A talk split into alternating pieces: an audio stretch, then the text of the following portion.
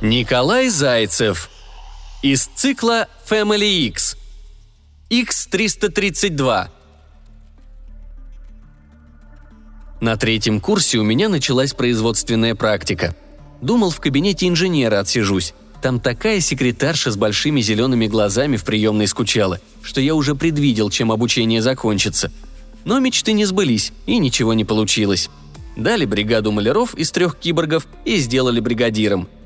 «Ты не дальтоник?» – спросил с сомнением в голосе инженер, разглядывая меня сквозь толстые линзы очков, как недобитое насекомое. «Нет», – протянул я. «А с чего вы взяли?» «Точно?» Очкарик, больше похожий на тощую крысу, чем на ведущего специалиста, шумно понюхал воздух вокруг меня, пугая еще больше. «Да точно вам говорю!» «Ну как у таких чудаков могут быть такие секретарши?» «Выглядишь подозрительно».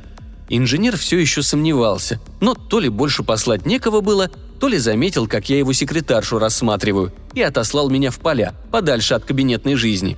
А я, между прочим, если на минуточку заметить, на маркетолога учился, и ответственное поручение никак с моей практикой не стыковалось. Ну вот не видел я между банками с зеленой краской и производственной рекламой никакой связи. Не видел, и все тут. А инженер видел. Хотел назвать его громко при биомалярах крысой сутулой, чтобы дать им понять, как я отношусь к такому важному поручению. Но передумал. Кто их знает, что у них там в голове. Может, прямая связь и трансляция как раз с кабинетом инженера – Каждый киборг по бочке краски нес. Надо было нам забор красить. Цеха прошли вглубь, удаляясь. Вскоре и дорога закончилась. Так куски асфальта плитами побитыми лежали, а сквозь них одуванчики пробиваются. Заводской шум стихает понемногу, а крапива все выше и выше становится. У пояса и груди сочными зелеными листьями колышется. Обжегся. Встал сразу, чешусь, ругаюсь. Киборы метров 15 прошли тоже встали, не оборачиваются, ждут команды. Так и стоим, в тишине и в крапиве. Над головой воробьи суетятся, чирикают в проводах жизнь налаживая. Шмели тяжелыми пулями низко летают, нас принципиально не замечая. Жутко немного. Как в глухой деревне у бабушки, словно в другой мир попали, где все умерли, а два старика остались, и ты там чудом один среди них на трехколесном велике. На спине крайнего био выбит номер серии – 332. Ни о чем не говорит. Я же маркетолог будущий, а не инженер – Обращаюсь. «Долго нам еще идти, 332-й?» Думал, не ответит, а он оборачивается, смотрит на меня пристально, говорит. «Триста метров». «Хорошо», — отвечаю, а сам что-то потряхиваться начинаю. Неожиданно как-то. Не думал, что робот заговорит. «Пошли». Трудно идти в крапиве. Впереди мои биолокомотивом прут.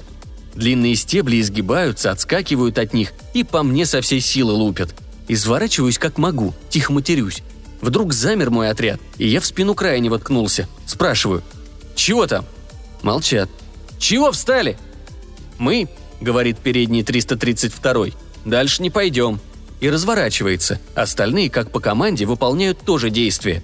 «Стойте!» — кричу я им и широко руки расставляю. Отряд пионеров моих в непроходимой крапиве вновь замирает. А я как представил, что назад вернусь задание, не выполнив, как инженер будет скалиться, смешно лицо морща, и очки свои на переносице поправлять, как секретарша начнет хмыкать и глаза свои большие к небу закатывать.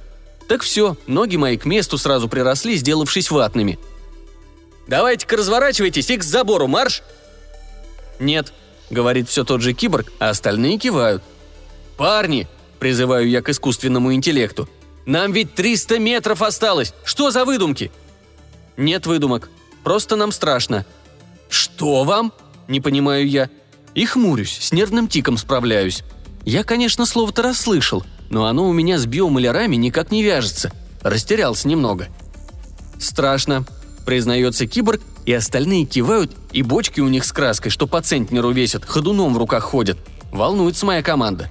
С такой-то силой. Я такую бочку даже от пола оторвать не могу. Они вон сколько пронесли, а теперь боятся. Чего только? Крапива, что ли?» Так и спрашиваю. «Вы чего боитесь? Крапивы?» «Нет», — хором отвечают, а первый добавляет. «Там дальше кладбище открытое». Тут меня совсем накрывает. Стою глазами, хлопаю, не знаю, что сказать. Какое кладбище на территории завода? Где логика? Только киборги они такие, они врать не будут, потому что не умеют. Нет у них в интеллекте подобной программы. «Открытое?» – неуверенно переспрашиваю я. «Жуткое», вторит мне в унисон собеседник.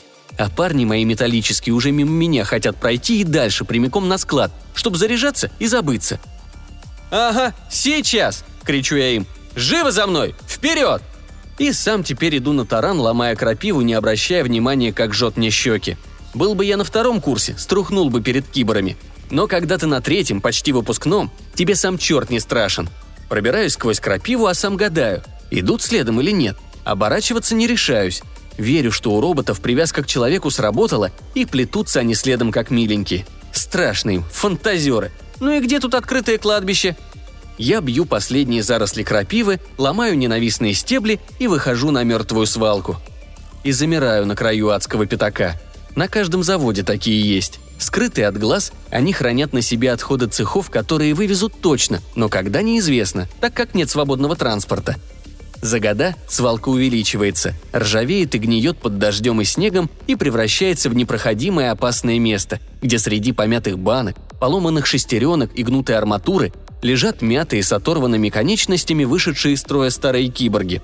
Я оборачиваюсь и смотрю на свою бригаду. Я понимаю, что они догадываются, что похожая участь ждет и их. Но мимики у этих парней нет. Не придумали мимику биомалярам. Дорого это. Да и к чему? Киборги молчат. Я вздыхаю. Не видать мне одобрения в больших глазах секретарши. И зачет за практику от инженера я тоже вряд ли получу. «Пошли», Говорю я и машу рукой в сторону цехов. Я смотрю в небо, где на обрывках старых проводов резвятся воробьи. Снова вздыхаю и начинаю движение. Мы возвращаемся.